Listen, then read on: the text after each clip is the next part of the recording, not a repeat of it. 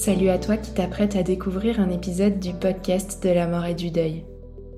J'espère que ce contenu t'apporte les repères et le soutien dont tu as besoin sur ton chemin. Si tu veux que ce podcast continue et pouvoir entendre d'autres témoignages, interviews et partages inspirants, c'est à toi de jouer en nous soutenant sur notre cagnotte Tipeee. Si chaque auditeur nous donnait ne serait-ce qu'un euro par écoute, le podcast aurait encore de longues et belles années devant lui. Alors c'est le moment d'y penser, de t'arrêter et de valoriser notre travail. Toutes les infos pour contribuer sont en descriptif de cet épisode. Merci beaucoup et belle écoute.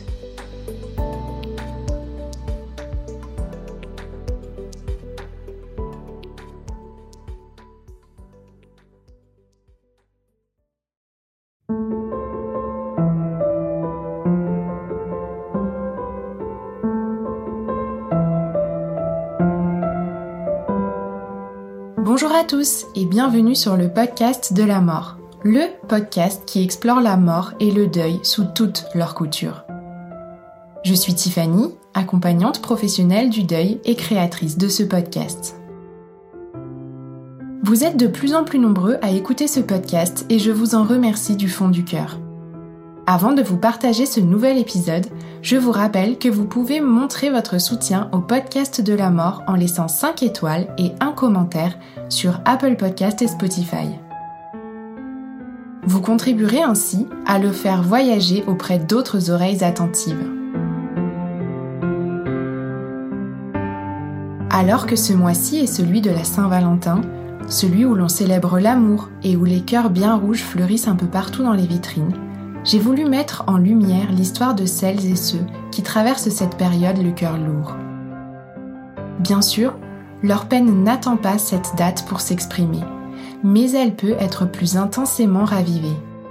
Alors, pour que les amoureux endeuillés ne soient pas totalement oubliés, au cours des prochaines semaines, vous entendrez les témoignages de personnes ayant perdu leur conjoint ou conjointe, leur femme ou leur mari, leur compagne ou leur compagnon bref, leur partenaire de vie.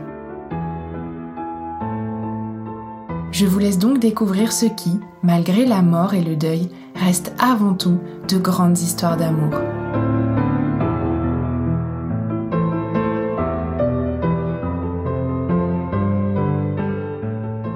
Bonjour Rachel. Bonjour Tiffany. Je suis ravie d'avoir enfin trouvé l'occasion de t'accueillir sur le podcast de la mort. Cette euh, mini-série va évidemment être dédiée à la perte et au deuil du conjoint. Je ne sais pas si tous nos auditeurs te connaissent, donc je vais d'abord te laisser te présenter. Merci déjà de m'avoir invité sur ton podcast, ça me fait super plaisir. Moi, je suis Rachel Galerme, je suis thérapeute du deuil du conjoint. Je suis aussi euh, l'auteur du livre Revivre après lui ou comment retrouver euh, sa joie de vivre après la mort de son conjoint. Je sais que c'est euh, ton parcours personnel qui t'a mené euh, jusqu'à ce chemin-là. Pour commencer, euh, est-ce que tu pourrais nous raconter un petit peu ben, ton histoire et comment tu as cheminé jusqu'à ce métier? Oui, bien sûr, avec plaisir. en fait, j'ai moi-même vécu un deuil puisque j'ai perdu mon conjoint en 2014, Jeff, d'un suicide. On a vécu 14 ans ensemble. À cette époque-là, moi, j'étais euh, chef de service d'un pôle d'hébergement d'urgence pour des personnes sans abri. Lui était travailleur social, éducateur. Et forcément, bah, ça a été en 2014 un gros, gros tsunami dans ma vie.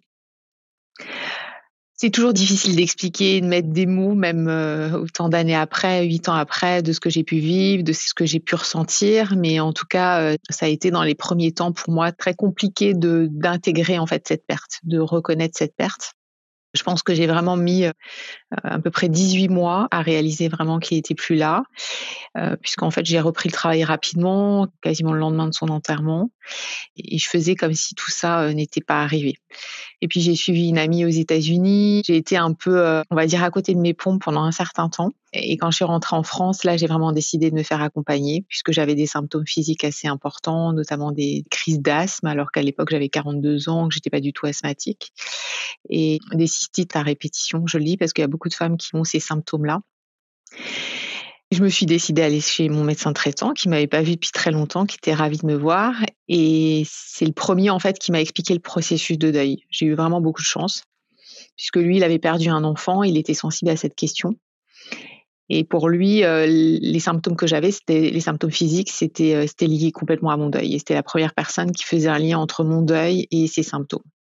Et il m'a un peu secoué quand même parce qu'il m'a gardé longtemps en consultation pour m'expliquer tout ça, mais aussi il m'a dit un truc qui est resté gravé dans ma mémoire. Il m'a dit si tu penses que ta vie a de la valeur, reviens me voir et puis je vais t'orienter vers des personnes qui peuvent t'aider.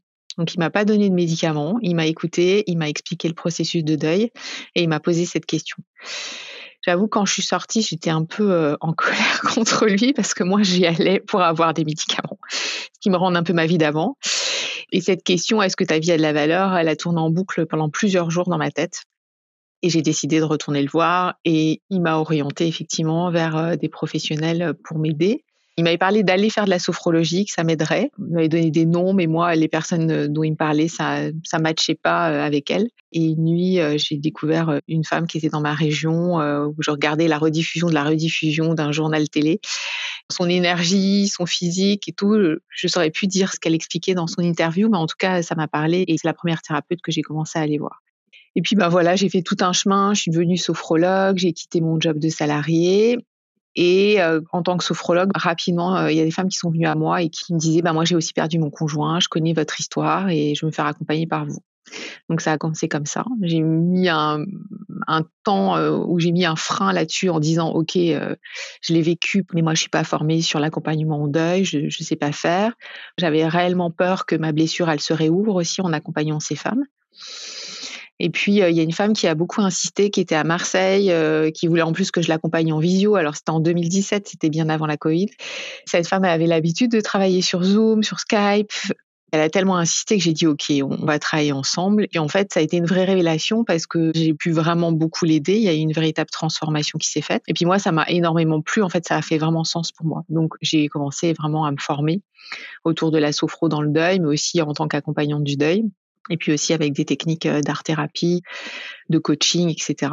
Quel parcours, en effet. Hein. C'est venu à toi, en fait. C'est pas toi qui es allé chercher euh, cette spécificité à la base, mais comme quoi, parfois, il n'y a pas vraiment de hasard. Mm. Est-ce que euh, tu pourrais nous expliquer qu'est-ce qui, selon toi, fait la spécificité du deuil du conjoint? Alors moi, c'est comme ça que j'en parle dans mon livre. Je trouve que le deuil du conjoint, c'est un peu comme un artichaut.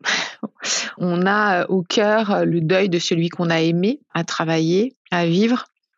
Et puis chaque feuille, c'est encore un autre deuil.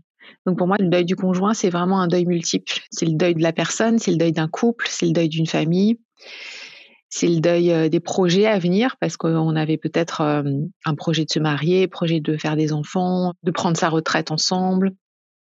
Aussi, il y a beaucoup de femmes qui viennent à moi et, euh, qui ont vécu avec des conjoints où il y avait parfois des conflits, des problèmes de violence, d'addiction. Donc, euh, souvent, elles vivent un deuil qui n'est pas reconnu, ou elles viennent de se séparer, par exemple. Et on va leur dire, euh, c'était tellement compliqué avec ton mari qu'il n'y a pas de raison que tu sois triste. Quoi. Il y a ce pan-là du deuil du conjoint qui est très peu évoqué. Souvent, on, le voit sur les réseaux sociaux, dans les magazines, c'est le deuil de notre grand amour. Mais parfois, notre grand amour, il a pu aussi à être chaotique. Et c'est pas pour ça qu'on va pas faire un travail de deuil, c'est pas pour ça qu'on va pas souffrir. Donc pour moi, le deuil du conjoint, c'est ça aussi. Et euh, je trouve que c'est important euh, d'en parler parce qu'on en parle peu. Du coup, tu viens de commencer à, l'évoquer par euh, cet aspect-là, mais pour toi, est-ce qu'il y a des difficultés qui sont particulières liées à la perte du conjoint? Alors, des difficultés particulières. Bon, moi, j'aime pas trop mettre de hiérarchie dans les deuils parce qu'on entend beaucoup, euh, c'est plus difficile de perdre un enfant que de perdre un conjoint, ou c'est plus difficile de perdre un conjoint que de perdre un parent. Je dis souvent, on n'est pas là pour faire un concours, quoi, à celui ou à celle qui va souffrir le plus. Tous ces deuils-là sont souffrants. Tous ces deuils-là ont un point commun. On va tous vivre un processus de deuil qui va se déclencher de façon inconsciente dans notre corps, dans la psyché. Ce qui peut être euh, compliqué pour le deuil d'un conjoint, c'est vraiment le deuil d'une famille. C'est-à-dire que pour les personnes, les femmes, euh, si on s'adresse plus aux femmes aujourd'hui, euh, qui ont des enfants notamment, elles vont devoir cheminer dans leur propre deuil et aussi accompagner leurs enfants dans leur deuil. C'est souvent une question d'ailleurs, elles prennent rendez-vous avec moi en séance gratuite en me disant mais Rachel, est-ce que c'est pas eux la priorité? Est-ce que c'est pas eux qui devraient se faire accompagner? Que les enfants d'ailleurs soient petits, euh, soient mineurs euh, ou jeunes adultes, ou bien qu'ils aient 35-40 ans, il y a une très grande inquiétude pour les enfants. comment les enfants vont grandir sans leur père?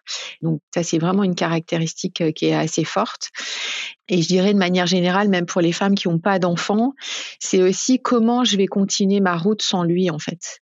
Il y a une peur de l'avenir qui est vraiment euh, très très forte, qui s'explique euh, souvent parce qu'on a vécu pendant un certain nombre d'années avec son conjoint. Donc euh, forcément, il y a des habitudes qui se sont créées. Il y a souvent une identité forte aussi de couple. On mesure pas ça, mais bien sûr, quand on s'est rencontrés, on avait sa propre, on a toujours d'ailleurs, même après en couple, mais on a toujours sa propre identité. L'autre a son identité.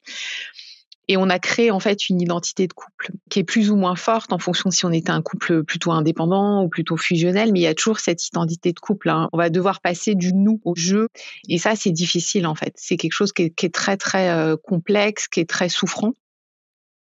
Donc on va devoir cheminer. Et à un moment donné, les femmes, elles me disent, mais ok, il est plus là, je commence à intégrer la réalité de la perte. J'ai compris qu'il reviendra pas, mais qui je suis moi? Il y a toujours, hein, bien sûr, quand on vit un deuil, une crise identitaire. Mais je trouve que pour les femmes et les hommes aussi, moi j'accompagne de plus en plus d'hommes veufs, il y a cette question de l'identité. Qui je suis moi aujourd'hui? Qu'est-ce que j'aime? Quelles sont mes envies? Et comment euh, je vais continuer ma vie sans celui ou celle que j'ai aimé? Et ça, dans les premiers temps du deuil, c'est même inenvisageable pour les personnes que j'accompagne.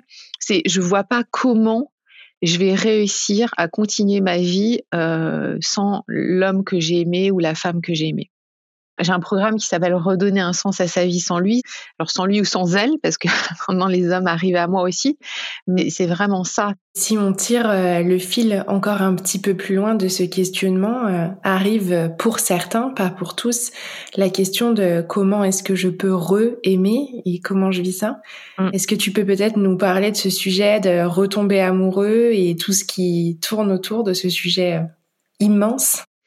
Alors, c'est un sujet dans les premiers temps du deuil, d'ailleurs, pour beaucoup de personnes, c'est inenvisageable de retomber amoureux, de retomber amoureuse.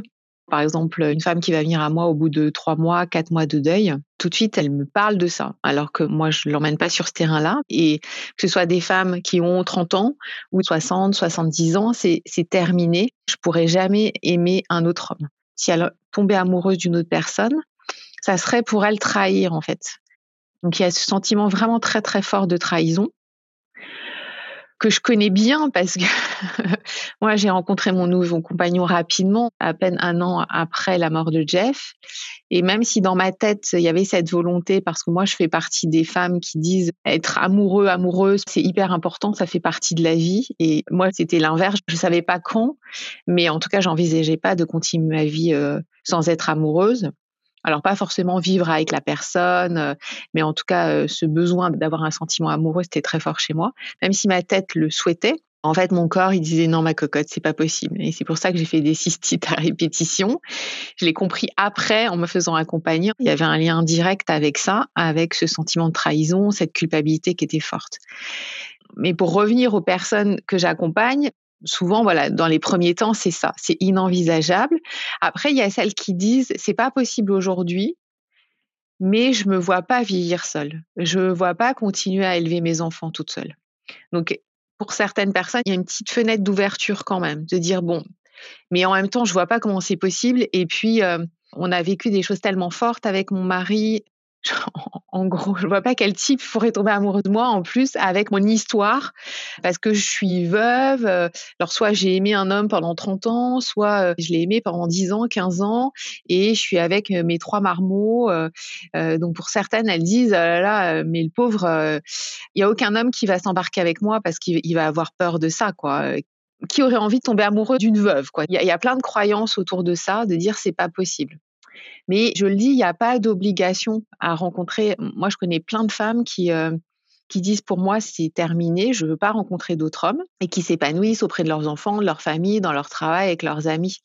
Euh, c'est pas une solution en soi que de tomber amoureuse d'un autre homme. Ça va pas régler en fait notre deuil on va cheminer en fait. On peut très bien tomber amoureuse et on crée une histoire et c'est aussi un chemin de recréer une histoire. Et en parallèle, on va continuer sur notre chemin de deuil, on va continuer notre travail de deuil. Et en fait, c'est deux voies qui sont parallèles, qui vont pas se court-circuiter, qui sont parallèles. C'est pas facile mais c'est possible. Donc il y a celles qui disent non, non, jamais, jamais. Il y a celles qui laissent une petite ouverture. Puis il y a aussi celles qui disent jamais. Et puis d'un seul coup, pouf, il y a un homme qui se présente à elle alors que c'était pas prévu, comme elles me. Et c'était pas prévu. J'avais pas du tout ces plans-là.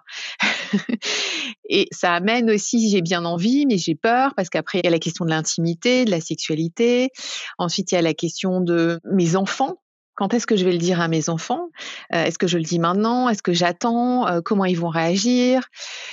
Il y a des présentations qui se font, mais c'est aussi un, lien de confiance et c'est aussi expliquer aux enfants que euh, ce monsieur-là, il va jamais remplacer leur père. Des fois, ça me fait sourire parce que des clientes qui me disent, euh, ben ma fille de 5 ans, elle dit mais moi je veux un nouveau papa. J'avais une cliente qui m'avait dit, euh, ma fille elle arrête pas de regarder Mowgli, le dessin animé là en boucle, et puis dans Mowgli, ben forcément il a une nouvelle maman parce que sa maman décède et son papa, voilà. Donc moi aussi, je veux comme Mowgli, je veux un nouveau papa. Donc il y a des fois une demande comme ça parce que les petits veulent aussi être comme les autres et c'est lourd à l'école maternelle euh, souvent de dire ben non mon papa il est mort donc euh, maintenant je suis comme les autres j'ai aussi un papa même si leur père va toujours être là exister dans leur cœur mais ça peut être une figure masculine importante. Il peut y avoir des oppositions aussi. Pour les ados, ça peut un peu clasher au début. Et même pour les, les où il y a des ados qui me disent, moi, euh, des fois je l'entends, hein, mais je suis tellement contente depuis que ma mère elle a un mec quoi parce qu'elle me fout la paix.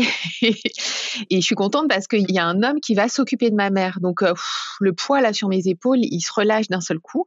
Et ça peut être le cas aussi pour les femmes qui ont des enfants adultes. C'est pas toujours simple. Il y a vraiment tout type de réactions. Il y a ceux qui sont un peu méfiants en se disant mais c'est qui ce type qui déboule dans la vie de ma mère euh, ou euh, certains vont dire mais ça fait drôle aussi les premiers temps de voir ma mère avec un autre homme. Il y a tout ça. Donc il y a aussi besoin de beaucoup beaucoup de communication en fait. C'est prendre le temps parce que c'est une nouvelle relation pour ces femmes qui ont perdu leur conjoint. On oublie souvent qu'on a mis du temps aussi à construire une relation avec notre conjoint. Alors c'est sûr que si on a été 10 ans, 15 ans, 20 ans ensemble, il y a des choses qui sont évidentes, un regard, un truc, on connaît la personne par cœur et tout. Il y a des choses qui sont très très faciles, mais on oublie qu'au début de la relation, c'était pas comme ça. On a aussi mis du temps à installer la confiance, à créer du lien, à se connaître. Il y a eu des ajustements. Euh, ben là, ça va être pareil en fait. Il va y avoir des ajustements dans le couple parce que les femmes souvent elles disent ah mais moi mon histoire c'est hyper lourd. Mais l'homme qui arrive dans votre vie, il a aussi une histoire. Il est peut-être veuf aussi, il est peut-être divorcé, il a peut-être jamais eu une relation longue aussi avec une femme, etc., etc. Donc on arrive chacun avec notre sac à dos, avec nos cailloux là. Il va falloir composer avec tout ça. Et avec les enfants des uns, des autres, et euh, il y a beaucoup de patience à avoir. On est confronté aussi euh, ben, au défi de la famille recomposée. Et même si on décide pas de vivre sous le même toit, on est confronté aussi à ça. Euh, aux modes d'éducation qui vont être différents, à la relation à l'argent qui va être différent, à, tout ça. Donc, il y a besoin de temps, il y a besoin d'être transparente, je pense, dans la relation, à dire ce qu'on ressent et à construire. C'est une nouvelle construction au fur et à mesure, une nouvelle construction de couple, mais aussi une nouvelle construction euh, familiale. Avec aussi dans les premiers temps un espèce de truc instinctif de comparaison. Mon mari faisait ça, mais lui il fait pas ça. mais lui il fait ça que mon mari faisait pas. Ça c'est humain en fait de comparer. Des fois c'est aussi courageux pour ces hommes-là d'embarquer dans l'histoire parce qu'il va falloir aussi qu'ils fassent leur place et à nous aussi de leur laisser une place. Et euh, au milieu de tout ça, au milieu de toutes ces pensées internes qui peuvent venir chambouler, il peut aussi y avoir, et j'imagine que tu le sais euh, probablement bien, le regard des autres, les jugements. Euh, comment est-ce que tu accompagnes à faire face à ça ou qu'est-ce que tu vis, qu'est-ce que toi tu as vécu, qu'est-ce que tu vis avec tes clientes? Moi, à titre personnel, il y a eu deux types de réactions. Il y a les gens qui ont dit non mais c'est trop tôt, t'es complètement folle. de toute façon ça va être qu'un placebo. tu fais n'importe quoi, mais t'as pété un plomb. donc ça c'est les gens qui me l'ont dit en, face. Sur à quoi moi j'ai répondu ok je suis en deuil, mais j'ai toute ma tête quoi. Derrière ça, je pense qu'il y avait aussi c'est pas possible de, te voir avec quelqu'un d'autre que lui il y a aussi ça parce que faut pas oublier qu'autour de nous les gens ils vivent aussi un deuil donc ils cheminent aussi dans leur deuil et puis nous, quand on se fait accompagner, on chemine aussi autrement, mais souvent, euh, bah, les amis, euh, les belles-sœurs euh, sont pas forcément accompagnés ou nos parents non plus. Donc, ils peuvent aussi avoir un autre regard. Donc, il y a ceux qui sont, oui, dans le jugement, mais parce qu'ils sont inquiets, parce que ils se sentent blessés. Donc, il y a tout ça. Et puis, il y a ceux où c'est l'inverse, en fait. Moi, mes parents, mais alors, ma mère s'est dit, ça y est, tous ces problèmes vont se régler. C'est ouf, quoi. mais en fait, non, c'est, pas, pas si simple que ça. Donc, il y a vraiment les deux réactions. Il y a aussi, il faut pas oublier, il y a beaucoup de gens qui se projettent à travers nous, qui se disent, et notamment les femmes, mais moi, si mon conjoint décédé, je pourrais pas embarquer dans une histoire. Sauf que ces personnes-là, faut pas oublier qu'elles sont pas à notre place. Elles vivent pas la situation. Souvent, moi, je dis, les remettre à leur place euh, gentiment, en disant, euh, est-ce que tu as envie que je sois heureuse? Moi, souvent, je conseille ça à mes clientes. Ça sert à rien de rentrer dans des explications, de se justifier. Pour moi, on n'a pas à justifier. C'est se faire confiance et faire confiance à la personne qui rentre dans notre vie et simplement euh, dire aux gens est-ce que tu me fais confiance? Est-ce que tu m'aimes assez pour me laisser faire aussi? Et est-ce que tu veux mon bonheur? Parce que si tu veux mon bonheur, ben voilà, moi j'ai besoin de ça parce que euh, moi aujourd'hui je chemine dans mon deuil et j'ai pas envie de continuer ma vie seule. J'ai envie de dire aux femmes ne laissez personne entraver votre bonheur. C'est votre bonheur à vous, c'est votre vie à vous. Donc c'est pas facile, mais qu'est-ce qui vous dérange le plus? C'est de vivre vraiment ou de dire ah ben non je verrouille tout parce que oh là là je vais être jugée donc je reste dans la survie je vais pas m'autoriser à vivre? Parce que ça ça fait vraiment partie du travail de deuil de s'autoriser à vivre et euh, et ben oui sur notre chemin parfois il y a un autre homme qui arrive une autre femme qui arrive. Et dans ces moments-là de doute où, on se sent un peu jugé, où il y a le regard, mais des fois les gens euh, euh ils pensent rien, hein, et d'ailleurs ils se fichent de, complètement de notre vie, euh, mais on se dit ah est-ce qu'on va me dire c'est trop tôt, c'est trop tard euh, Il n'y a jamais vraiment de bon moment, c'est quand ça arrive et puis on va composer avec. Donc moi, je crois que de toute façon, les personnes qui nous aiment fort, elles vont être inquiètes pour nous. Mais si on leur dit, bon, écoute, fais-moi confiance, ça me fait du bien, en fait, cet homme-là, même s'il reste dans ma vie trois mois, six mois, dix ans, peu importe, il me fait du bien. Et c'est ça qui est le plus important. Et merde, on est quand même en 2023. C'est OK aussi pour une femme. Et quel que soit l'âge, euh, il y a pas longtemps, j'ai fait une conférence pour des personnes qui sont plutôt en résidence senior. Et il y avait une dame de 80 ans qui était là. Et on a évoqué ce sujet-là, parce que dans mes conférences, je l'évoque ce sujet-là. Et cette dame euh, disait, ben moi, en fait, euh, j'ai rencontré un monsieur veuf. Euh, voilà, ils sont rencontrés au cimetière, tous les jours ils parlaient. Et c'était une belle histoire, franchement. Et puis ils sont tombés amoureux et ils vivent un truc super. C'est ça aussi la vie, mais il n'y a pas d'obligation. C'est vraiment suivre son cœur, réouvrir son cœur et qu'on embarque dans une histoire d'amour ou pas, c'est aussi pour moi s'aimer à nouveau et aimer la vie de façon générale aussi.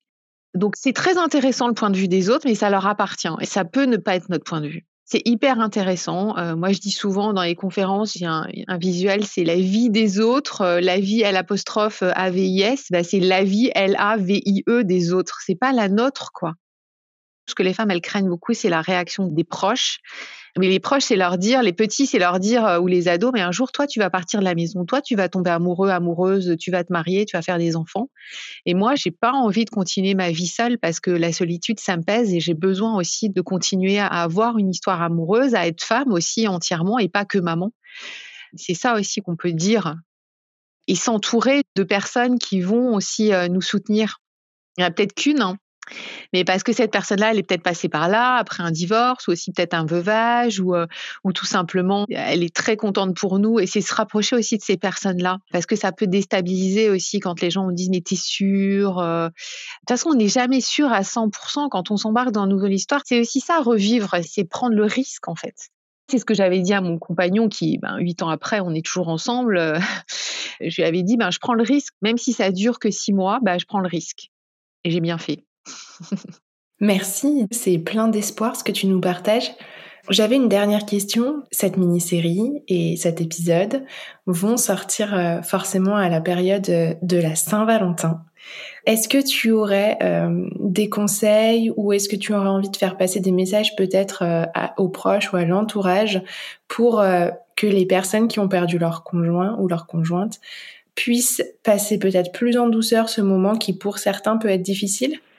Oui, alors euh, la Saint-Valentin, comme aujourd'hui c'est une fête qui est très commerciale, vous pouvez pas sortir de chez vous sans être informé que ça va être la Saint-Valentin.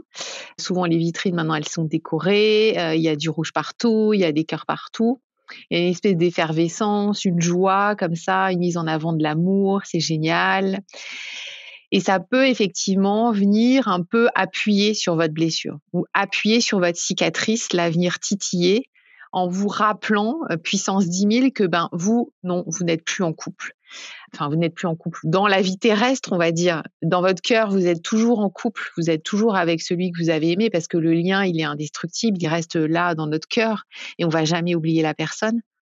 en fait, ça vient rappeler que nous, on est seuls, quoi.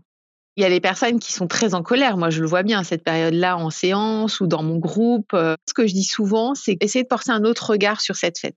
Pour moi, c'est la fête de l'amour, mais ça peut être aussi la fête de aimer ses enfants, aimer ses amis, l'amour qu'on se porte aussi à soi. Moi, j'encourage les femmes ce jour-là à s'offrir des roses, à s'offrir un bouquet de fleurs. Et certaines me disent, bah, moi, j'aimerais bien qu'on offre des fleurs. C'est pas parce que je suis veuve que j'ai pas le droit d'avoir des fleurs si tu as ce besoin-là, fais passer le message parce que les gens ne vont pas forcément oser faire ça. Ils vont se dire ouais, c'est pas délicat, c'est violent pour elles, ils vont pas en parler. C'est aussi se dire cette journée-là, moi, qu'est-ce que j'ai envie aussi. Et tout dépend la façon de voir la Saint-Valentin. Il y a des femmes qui me disent avec mon conjoint, on fêtait jamais la Saint-Valentin. Pour nous, euh, ça n'avait aucune signification. Et souvent pour ces femmes-là, bah, cette date, euh, euh, une fois leur conjoint décédé, ça n'aura pas non plus un impact énorme sur elles. Et puis pour celles vraiment qui fêtaient, parce que le conjoint offrait un cadeau, parce qu'ils allaient au resto, ou ils se faisaient une soirée euh, cocooning, bah, c'est aussi faire une soirée pour soi en fait. Parce que pour moi, l'amour de soi, c'est ça aussi qui est très important dans le travail de deuil. C'est comment je vais m'aimer à nouveau, comment je vais m'apporter de la douceur, comment je vais me faire du bien, comment je vais m'autoriser à ça. Et on peut beaucoup s'auto-saboter, des fois de façon inconsciente, en se disant, bah il est mort, bah moi je prends plus soin de moi, je prends plus mes traitements, je vais plus chez le coiffeur, etc., etc. Ça peut être ce jour-là se dire, je vais me faire un truc juste pour moi. Je vais peut-être aller me faire masser, me faire faire les ongles, aller me faire maquiller, juste pour moi aussi. Pour moi, c'est une journée où euh, l'amour de soi doit être aussi très important. Comme j'ai un groupe en ligne, l'année dernière, c'est ce qui s'est passé. C'est super parce qu'en fait, euh, on avait évoqué cette question-là en appel de groupe. Et c'est ça aussi la puissance du groupe, c'est que chacun a aussi plein d'idées et on est hyper créatif certaines qui étaient dans la même région avaient décidé de se faire une petite soirée ensemble. Et puis celles qui étaient très loin, parce que parfois il y en a qui sont en, France, bien sûr, mais il y en a qui sont en Belgique, en Suisse, il y a quelques clientes qui sont au Québec et tout ça. Elles avaient décidé de se connecter sur euh, Zoom et de se faire un petit truc ensemble sur Zoom, une petite soirée euh, entre filles sur Zoom, avec euh, une petite coupe de champagne, un petit truc. Enfin, elles étaient cuisinées chacune un truc et elles avaient passé ce moment-là ensemble et ça avait apporté un peu plus de douceur aussi à, cette soirée-là. Mais à nouveau, c'est aussi peut-être d'anticiper. Si vous savez que ça va être vraiment douloureux ce soir-là, ben de se dire euh, comment j'ai envie que cette soirée-là, elle se passe quoi. Et puis ça peut être alors être entouré, mais ça peut être aussi se dire ben euh, pendant quelques jours avant la Saint-Valentin ou le jour de la Saint-Valentin, c'est aussi rendre hommage à mon conjoint. C'est peut-être euh, créer un petit hôtel avec une photo de votre conjoint, mettre de la beauté autour de cette photo, des fleurs, euh, des objets qu'il affectionnait particulièrement, allumer une bougie, lui parler. Ça peut être aussi créer un espace un peu sacré, un peu symbolique ce soir-là pour être avec lui en fait. Ça peut être ça aussi. Merci. Effectivement, comme ça, ça fait des idées différentes pour que chaque personne, selon sa situation, puisse euh, se l'approprier. On va arriver déjà à la fin de cet échange. Je vais te laisser un temps euh, peut-être pour passer un dernier message qui te tiendrait à cœur. Mon truc, c'est vraiment toujours de donner de l'espoir. Je ne vis pas dans le monde de Disneyland. Hein. Je sais que c'est très difficile et pour euh, avoir perdu mon conjoint, bah, je sais que c'est violent, que c'est souffrant, que c'est un chemin qui est long, qui est difficile. Mais moi, j'encourage vraiment toutes les personnes veuves, veuves, de rejoindre aussi des personnes qui sont positives. Ces derniers temps, je parle beaucoup de beauté, s'entourer de beauté autour de soi, c'est-à-dire voir des belles choses autour de soi, euh, peut-être dans la nature, mais peut-être aussi chez soi, s'acheter des fleurs, je sais pas, s'acheter un joli cadre ou euh, porter son regard aussi sur des belles choses porter son attention à l'extérieur sur ce qu'on aimerait voir à l'intérieur. On aimerait qu'à l'intérieur ce soit lumineux, on aimerait qu'à l'intérieur ce soit doux, on va y arriver, mais ça va prendre un certain temps. Et en se reconnectant aux belles choses, aux rayons du soleil, à des choses agréables aussi, ça peut vraiment nous aider à ramener cette beauté à l'intérieur de nous, à écouter des choses chouettes comme ton podcast qui, je sais, donne beaucoup d'espoir aussi, d'écouter peut-être de la musique, d'écouter des choses qui nous font du bien mettre aussi des odeurs, des huiles essentielles. Moi, je sais que je suis très huile essentielle aussi, euh, des choses agréables vraiment souvent, on, a l'impression que c'est des petites choses, mais en fait, c'est des gestes simples et qui peuvent vraiment, vraiment faire la différence. Et le fait de les faire au quotidien, je sais très bien qu'au début, on n'a pas d'énergie à faire tout ça, on n'a pas envie, mais en fait, c'est vraiment bénéfique sur le long terme. Donc, amenez tout doucement de la beauté euh, dans votre vie.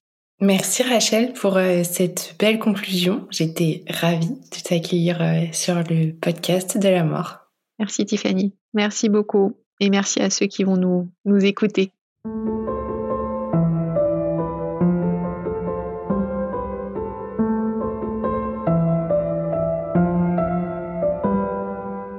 Vous venez d'écouter un nouvel épisode du podcast de la mort. Cet épisode a été mixé et arrangé par Elsa Doll. J'espère que ce partage vous a plu et si tel est le cas, n'hésitez pas à me partager vos retours sur les réseaux sociaux, Instagram, Facebook, mais aussi TikTok de temps en temps. Vous pouvez aussi laisser 5 étoiles et un commentaire sur Apple Podcast et Spotify pour permettre au podcast de la mort d'être toujours plus visible. Enfin, n'hésitez pas à faire un don sur mon site www.lepodcastdelamortoutattaché.fr dans l'onglet Soutenir le podcast si vous voulez encourager la suite de cette aventure. Je vous donne rendez-vous la semaine prochaine pour un nouvel épisode.